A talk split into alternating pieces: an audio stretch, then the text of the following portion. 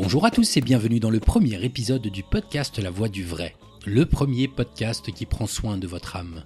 Mon nom est Mounir Daoudi et aujourd'hui j'ai le plaisir de vous proposer une émission qui aura pour objectif de vous présenter un concept dont tout le monde parle. Un concept dont tout le monde parle mais qui reste pour le moins énigmatique. Nous allons aujourd'hui parler du secret. Rien de mieux que les paroles du cheikh Mohamed Fawzi El-Karkari pour rentrer dans les arcanes de ce concept. Je vous laisse donc avec la traduction de ce cours, réalisé par Adrien Zapata, et je vous retrouverai à la fin de cet audio pour une minute de débriefing. Le secret. Le cheikh Mohamed Fawzi El-Karkari dit Pour connaître le secret, pour entrer dans la station des gens du secret, il te faut d'abord et avant tout trouver sa source, à savoir le cheikh directement lié au divin. Le cheikh par la vision duquel tu comprends le dévoilement du sacre. Quant à celui qui ne sera pas parvenu à trouver l'eau de la concrétisation spirituelle, qu'il substitue celle-ci à de la terre et se purifie par le tayammum, à l'instar du malade, qu'il s'en tienne à ce que la chaléa a exotériquement établi et mis à disposition des gens du commun, en se rattachant scrupuleusement à la transcendance divine, le tanzih, et en entretenant un état de totale résignation vis-à-vis des gens d'Allah. Sache euh, par ailleurs que le secret correspond à une station spirituelle, à un maqam, et non à la combinaison d'une suite de mots. Le secret est une science au-delà de l'esprit. De ce fait, la nef est strictement incapable d'en ressentir la moindre perception, de même que l'intellect limité d'en saisir la moindre émanation, soit-elle visuelle ou non. Le secret détenu par l'individu ne saurait être connu ni des anges ni des démons. Il est une science cachée, une sibylline, que ne peuvent appréhender que les purifiés. Il dit Certes, la science dispose d'une dimension sibylline, maknoun, que seuls les savants par Allah Ta'ala connaissent. Cette science ne saurait être cernée par quelque expression que ce soit pour pouvoir être dévoilée.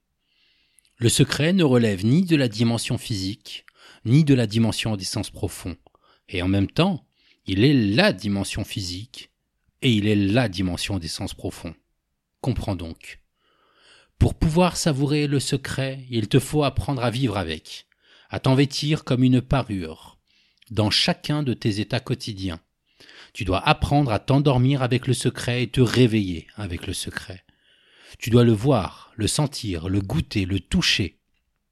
Tu dois prier, jeûner et accomplir toutes tes obligations religieuses en éprouvant le secret en le savourant, en le contemplant, jusqu'à ce qu'il finisse par te mettre face à l'évidence de ta totale incapacité. Car c'est cette reconnaissance de ton incapacité qui te permettra d'accéder à un degré plus élevé, à une compréhension plus précise des degrés de ce secret, jusqu'à atteindre le plein accomplissement de ce que t'en permet ton aspiration spirituelle, ta himma. C'est alors que débutera le secret du secret. Sir sir.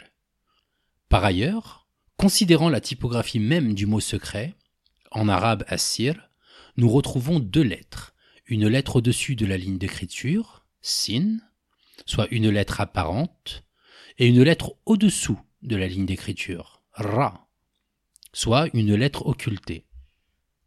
Chez le détenteur du secret, la lettre associée au corps est établie par l'apparence de la sharia, tandis que la lettre associée à l'esprit nage dans les domaines de la haqiqa.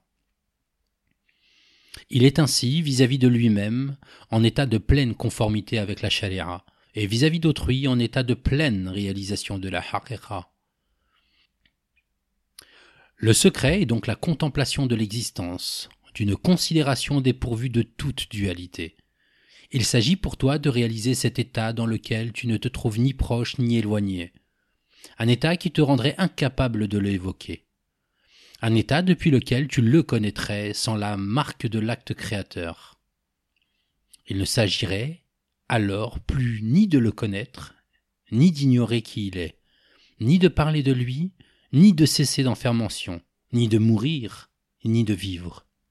Plutôt, il s'agira de réunir tous les opposés, de boire les deux mers et de devenir un isthme entre elles deux, un barzakh, Il s'agira de connaître qui tu es, qui il est, qui je suis et qui nous sommes.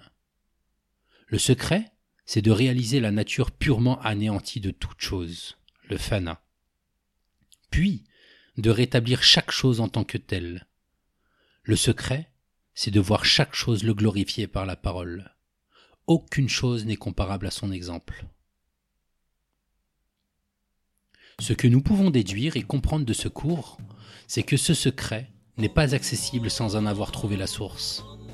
Que ce secret est une station spirituelle que notre ego et notre intellect n'est pas capable de percevoir.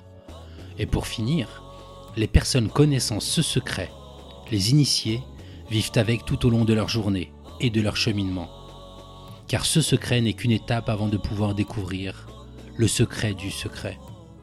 Quant à moi, je vous remercie d'avoir passé ces quelques minutes en notre compagnie et vous salue par la plus belle des salutations. Cette salutation est celle de l'islam. Assalamu alaikum wa rahmatullah et wa barakatuh.